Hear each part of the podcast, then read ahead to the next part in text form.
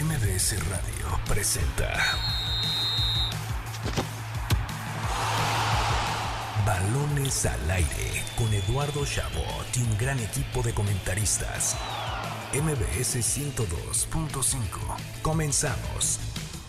Lo mejor del deporte con Jimmy Gómez Torres.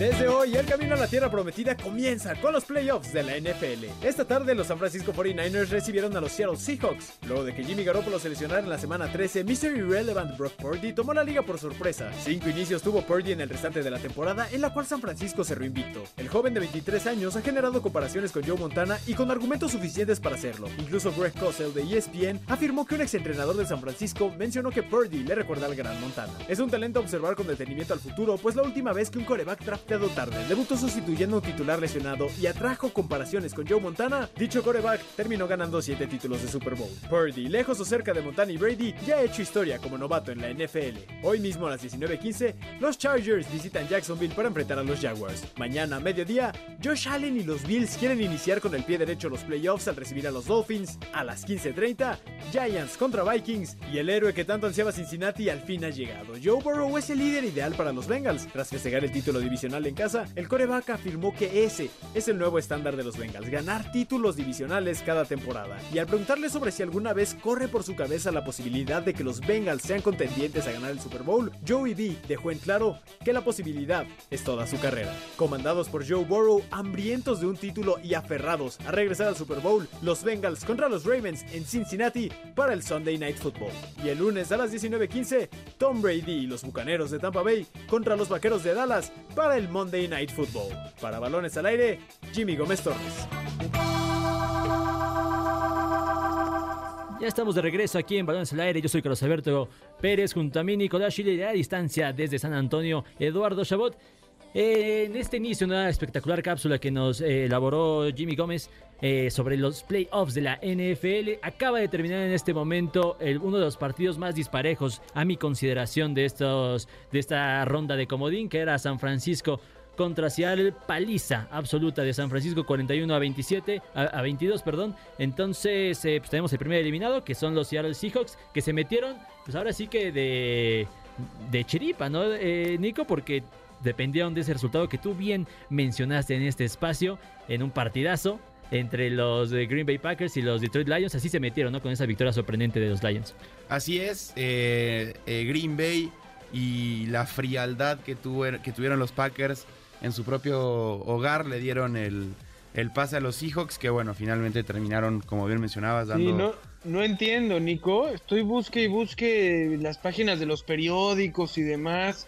A Green Bay, ¿a qué hora juega? O sea, no, no, no lo estoy encontrando. ¿Sabes qué pasó? Porque ah, pues, casi, casi me garantizaste la semana pasada que ojo con tus Packers y que traías la suerte del campeón.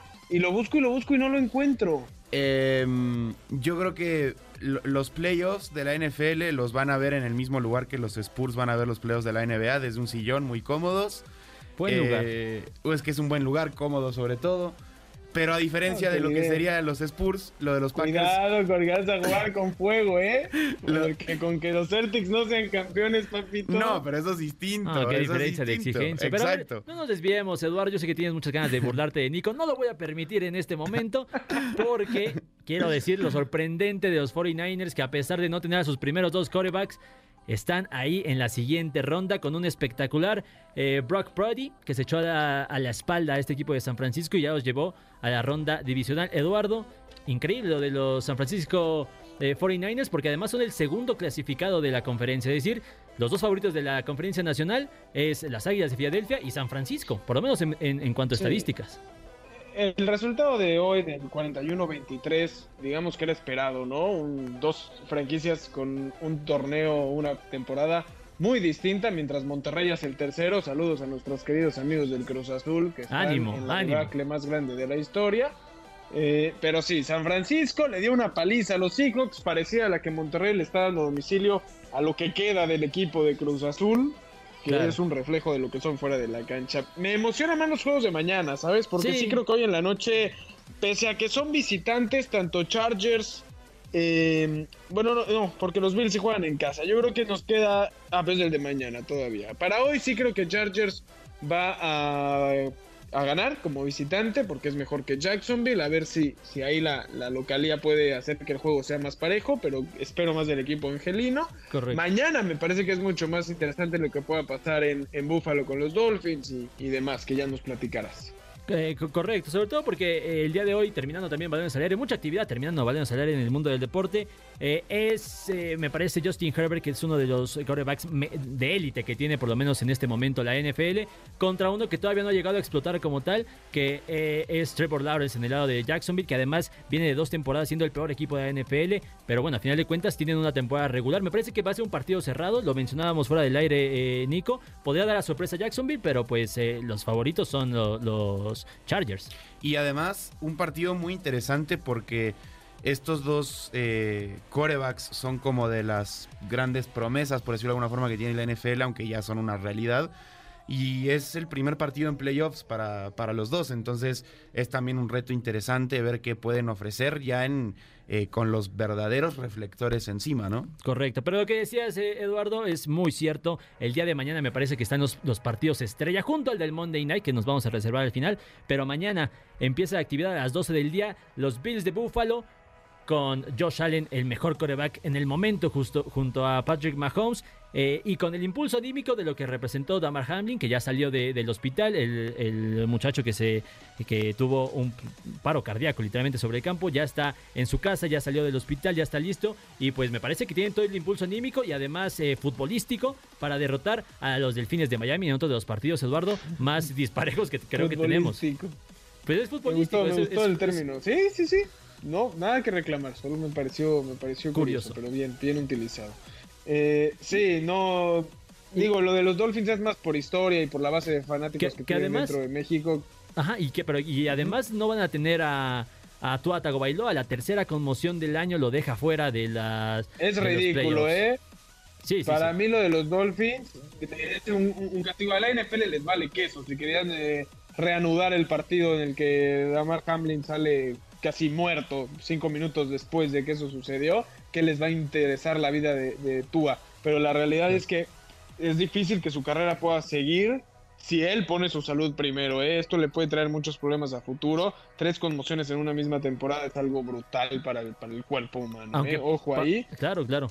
Y además porque estamos hablando de una temporada de seis meses, o de cuatro, sin contar los playoffs, cinco. Eh, ah, complicado ahí lo de Tua. Eh, Para Claro. cabe resaltar que para NFL solamente son dos con- co- conmociones cerebrales oficiales. La primera, aquella la más eh, terrorífica por cómo pasó con eh, lo que pasó con su cuerpo, pues no, no contó como tal. Pero bueno, vamos a ver qué pasa mañana con los Dolphins, que no van a contar con su quarterback estrella.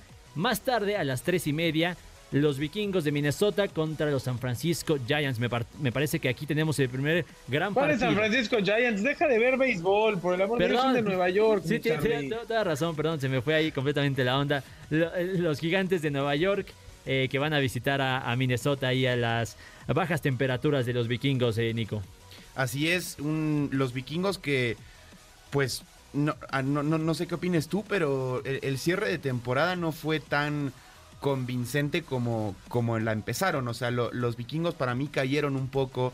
O sea, hubo un punto en la temporada donde realmente pintaban como uno de los equipos verdaderamente fuertes. Y digo, creo que no lo- lo- los gigantes no es que puedan representar este vamos eh, lo contrario o sea que los gigantes sí sean un candidato al, yo creo que ninguno de los dos es un candidato al título pero podríamos ver un, un buen partido dentro de todo justo porque creo que, que están en un nivel bastante similar Claro, sobre todo porque... Si te duele en el corazón que Green Bay no haya podido hacer lo que hizo Minnesota esta temporada, Nico, solo dilo. No tienes por qué decir que no van a ser campeones y que cerraron mal. Tranquilo, aquí aceptamos el dolor de tu, de tu corazón. yo, yo, yo lo sé lo aprecio y lo agradezco pero no Eduardo creo que yo me debo a mi público y le tengo que, que dar mi opinión sincera En la noche, Eduardo, en la noche tenemos eh, los bengalíes de Cincinnati contra los Ravens de Lamar Jackson, que no va a estar Lamar Jackson. Me parece que en cuanto a rankings de quarterbacks, después de, de Patrick Mahomes y Josh Allen, Josh Allen, ahí debería de estar Lamar Jackson, pero que al parecer no va a estar por un, una, una lesión que al principio de tres semanas no le permitió estar en el cierre de temporada, después se extendió a cuatro, ya va para seis semanas y parece que no queda. Hay muchas hipótesis respecto a Lamar Jackson, que está en su último año de contrato con, los Baltimore Ravens. Entonces, eh, pero a final de cuentas es un partido, un partido complicado contra la sensación, a este sí novato que me parece ya despertó, Joe Burrow. Es que, bueno, justo e- e- ese es el, el duelo que hubiera sido interesante, ¿no? En el Mundial decíamos cómo nos hubiera gustado ver un Brasil-Argentina, cómo nos hubiera gustado ver un Lamar Jackson contra Joe Burrow. Lamentablemente no se puede, solo va a estar presente uno de ellos y que creo que es el que va a terminar eh, imponiéndose. Co- coincido, me parece que el favorito, el favorito es Cincinnati, no eh, Eduardo, el último finalista, digámoslo de alguna forma. No podía, no podía evitar meterlo de Argentina, de verdad, de verdad, qué, qué molesto. Mira, ya, ya, ya hasta me parece normal que ni me di cuenta. Ni, ni me di cuenta Sí, cómo, lo metió. Eh, pero está bien. está En bien. el mundo deportivo hay similitudes y, y formas de, de conectar Ah, todo. después de que el deporte es el lenguaje que quiso universal, Eduardo. A ver, Carlos en estábamos- el, en el último programa en Sí. el último programa del año Carlos quiso comparar a Brasil con el América ya ya después de eso ya ya no no me sorprende nada comparar a, a- a Cincinnati contra Baltimore con un Brasil Argentina en un mundial es lo de menos después de lo que nos hizo Carlos en el último programa el No. 31 de diciembre yo creo que los Bengals tienen ya ya sin sin eh, rival enfrente, sin que esté Lamar Jackson, pues un camino más sencillo. Además, recordemos, los Bengals vienen con, un con una temporada muy buena después de haber llegado al, al Super Bowl, ¿no? Quieren repetir lo Claro. hecho el año pasado. Eh, y en el partido anterior también creo que Minnesota no va a tener problema en pasar sobre los Giants, que ojo, también es un equipo popular dentro de la República Mexicana, eso siempre será bueno para la audiencia de este país. Y si hablamos de equipos populares, me parece que el que se va a llevar todos los reflectores en esta ronda de comodines es el que se va a disputar el lunes por la noche, Monday Night Football, entre Tampa Bay y los Vaqueros de Dallas. Nicolás, ¿es Tampa Bay contra los Vaqueros o Tom Brady contra los Vaqueros? Porque Tom Brady tiene marca de 7 victorias y 0 derrotas contra los Dallas Cowboys, que me parece tenían muchas eh, esperanzas de avanzar en esta ronda de comodines hasta que vieron que en el, ca- en el, en el calendario tocó, tocó Tampa Bay, ¿no? Sobre todo por la figura de Tom Brady. No, y sobre todo porque los Cowboys no cierran bien la temporada. Yo sé que Eduardo va a empezar a decir otra vez que si los Packers no cerraron bien, que no me metan cosas que no.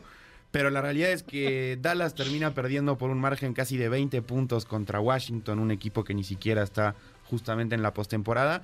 Y es preocupante, o sea, a ver, al final del día el lunes es todo o nada y quizás desde lo mental se, se- se- se enfrenta de, de, de otra manera, pues. Pero vamos, cerraste mal la temporada regular y te enfrentas contra el mariscal de campo que te tiene de hijo, literalmente. Ahora- y que resulta ser uno de los mejores de la historia. Entonces no, no, no pinta favorable el escenario para tus vaqueros, Carlos. A- a- Ahora, pero Dallas no, no se jugaba mucho, ¿no? En, en la última semana. Yo, más que nada, me iría por eh, este tema donde, por las divisiones y demás, Tampa termina siendo local, pese a tener un, un récord incluso negativo, frente a Dallas, que cerró con, con 12 victorias y 5, y 5 derrotas. A ver, Cowboys es un equipo que histórico. ¿Quieres hacer tus comparaciones? Lo voy a poner con el Cruz Azul, que hoy me ha gustado de, de, botarga, ¿no? Pero lo digo porque es un equipo muy popular que lleva más de 20 años sin hacer algo importante, ¿no? Digamos, clasificar a, playoffs. Eh, si quieren de verdad cambiar esa cara, no les vendría nada mal tener que romper con la racha que tienen frente a Tom Brady en un momento en el que Brady evidentemente no está pasando por eh, una etapa estupenda, ¿no? Claro. Y menos con los Buccaneers que tampoco son el equipo que eran hace, hace unos años. Sí, es una temporada irregular para Tom Brady. La buena noticia para Dallas es que nunca se ha enfrentado a Tom Brady en postemporada. Digamos que ahí la, la, la- la marca parte de cero. Va a ser el primer partido. Eh, La mala noticia es que, pues, eh, lo que mencionabas, Nico, más allá de que Dallas no cierra de forma, eh, de buena manera, digamos, eh, la temporada regular, Dak Prescott está en un momento irregular, dos intercepciones en lo que va de temporada y recordar que se perdió cinco partidos. Me parece que es es eh, eh, un quarterback irregular. eh. Básicamente va a depender de lo que haga su defensiva contra un Tom Brady que sabemos que sale en un día inspirado y sobre todo sus receptores que son los que le han quedado mal esta temporada salen en buena en buena forma, pues no van a tener mucha posibilidad. Ahora también eh, ver, o más bien eh, pensar, digamos, en, en lo que podría venir después. O sea, ¿sabes? Contra San Francisco yo tampoco sé qué tantas posibilidades le, le quedarían a los vaqueros. Sí, Eduardo, yo creo que el, el favorito, digo, a ver, si pasa Dallas me parece que ya es reforzado, pero bueno, se nos acaba el tiempo rápidamente, algo que agregar, mi queridísimo Eddie.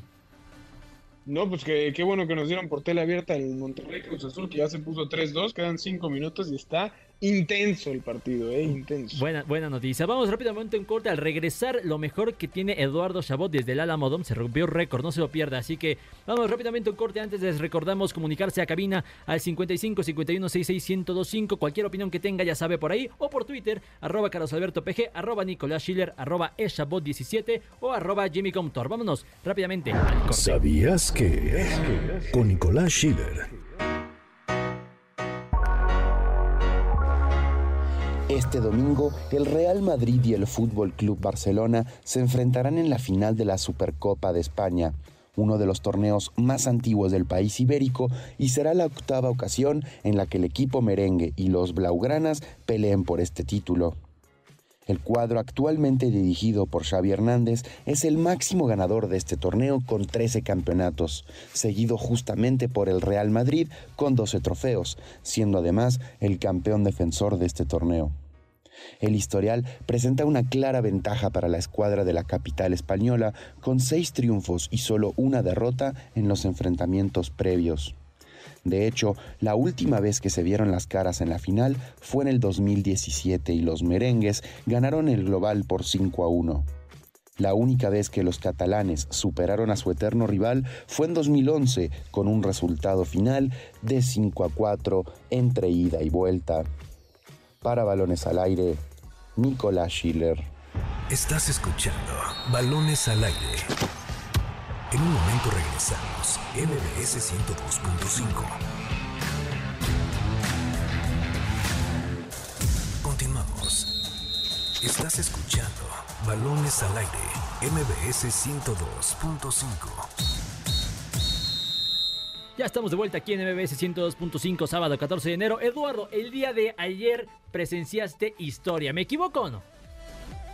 No, no te equivocas, tú nunca te equivocas. Carlos, primero un abrazo a mis amigos de Charlotte, donde juegan los Hornets, que son de los peores equipos de esta temporada y que van aplastando a los Celtics 58-47, ¿no? Para que nada más se pongan vivos tus Celtics, Nico, no queremos sorpresitas. El que se debe poner vivo es Monterrey. meses que lleguen los playoffs. El que se debe poner También el vivo que es se debe Monterrey, poner que vivo están es Monterrey, agarrados del están- poste.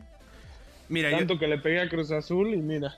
También e- es bueno mencionar que, que Eduardo presenció historia porque ayer vio A ver, una- ¿voy a hablar yo de lo que pasó ayer o vas a hablarlo tú, Nico? No, no, no, por favor, habla tú nada No, más. no, no, Me, gracias, me no, gustaría, gracias, ya, me gustaría ya. que no No omitas quiere- una derrota de 31 puntos. Para nada, para nada. A ver, que la gente sepa que los Spurs están decididos a tener un buen lugar en el próximo draft para poder volver a ser un equipo competitivo, ¿sí? Que no ese- estar ahí perdiendo finales de conferencia con los Cavaliers por años o perder finales frente a los Warriors, ¿no? Como, como otros equipos que llevan desde el 2008. Pero Eduardo, sin ser campeones, pero lo que sucedió ayer es qué que pasó ayer. fue el, el aniversario 50 de los Spurs de San Antonio. Nos pudo haber visto en los diferentes espacios de MBS Noticias hablando de esto, porque decidieron abrir el Alamo Dome, que fue la casa de los Spurs del 93 al 2002. Normalmente lo cerraban un poco porque la audiencia para un partido de NBA siempre es entre 20 y 25 mil personas. El Alamo Dome le caben casi 70. El récord de asistencia en un partido de la NBA estaba establecido en el 98, el último partido de Michael Jordan cuando los Bulls visitaron a los Hawks de Atlanta en el Georgia Dome. Eran 62.046 personas y ayer los Spurs metieron al Alamo Dome a más de 68.300 cabezas que disfrutaron de un espectáculo, eso sí, como decía Nico, una derrota que lamentablemente pues eh, empañó un poco el, lo que era un día de fiesta, hubiera sido algo mucho mejor, pero que la verdad es que era más el momento de unión de la afición con la institución, de demostrar que San Antonio sigue siendo pues una plaza que le interesa el deporte profesional y que está interesado en que su equipo sea competitivo. Rompen el récord por mucho, incluso el récord del Alamo Dome, que como, como arena era de 66.166 personas en un partido de fútbol americano colegial desde hace muchos años, y se rompe ayer en lo que fue una auténtica fiesta en San Antonio. Y además en un escenario, como bien indicabas Eduardo, histórico para San Antonio. Es decir, no se tuvieron que ir a, a un estadio lejos de la ciudad o lejos de, de- de cualquier otro espacio o sin historia para poder romper el récord. Es un lugar donde ya jugaban, eso me parece bastante rescatable, Nico. Hay, hay una señora a la que entrevistó ayer para eh, un live que hicimos desde MBS Noticias y antes de que la entrevistara me estaba pidiendo muchas veces repetir una foto y me decía es que y estaba con su familia, ¿no? Sus dos hijos y su esposo y me decía es que hace 25 años estábamos aquí tomándonos una foto igualita y la queremos repetir. Entonces, para la gente que vive en San Antonio, que además eh, hay una comunidad latina enorme, la cantidad de gente que hablaba español ayer era brutal, incluso a mí me toca sentarme junto a gente que habla español, mexicanos. Eh, e, e, es impresionante para ellos porque vivieron un momento de, recuerdo. Incluso el, evento se llamaba Back at the Dome, ¿no? El regreso al domo del Alamo Dome eh, porque para muchos fue eso, fue regresar a lo que fue su casa durante muchos años, al inicio de los Spurs en San Antonio, bueno, más o menos los primeros años, y me parece que eso es lo que también tenía un valor agregado para la gente. Increíble, increíble seguramente la energía que se vivió eh, ayer en el Alamodón. Lamentablemente se nos acaba el tiempo, Eduardo, pero pues eh, algún último comentario con, con qué despedir este bello programa pues que se va terminando el partido, ¿no? Monterrey va a alcanzar a sacar la victoria 3 a 2 sobre Cruz Azul en el Estadio Azteca. Ahí está el récord de la NBA. Nico, mejor suerte para la próxima con tus Packers y por supuesto, pues con tus Celtics esta temporada que pintan para hacer buenas cosas. A ver qué sucede. Un abrazo, Despídete de Eduardo Chabot, por favor, y de nuestro auditorio. Me despido temprano de Eduardo, como se despiden los Spurs de esta temporada de la NBA pero con mucho gusto de estar un sábado más eh, en el mejor programa de deportes que tiene la radio. Contigo, Carlos, por supuesto, también con Eduardo a la distancia esta vez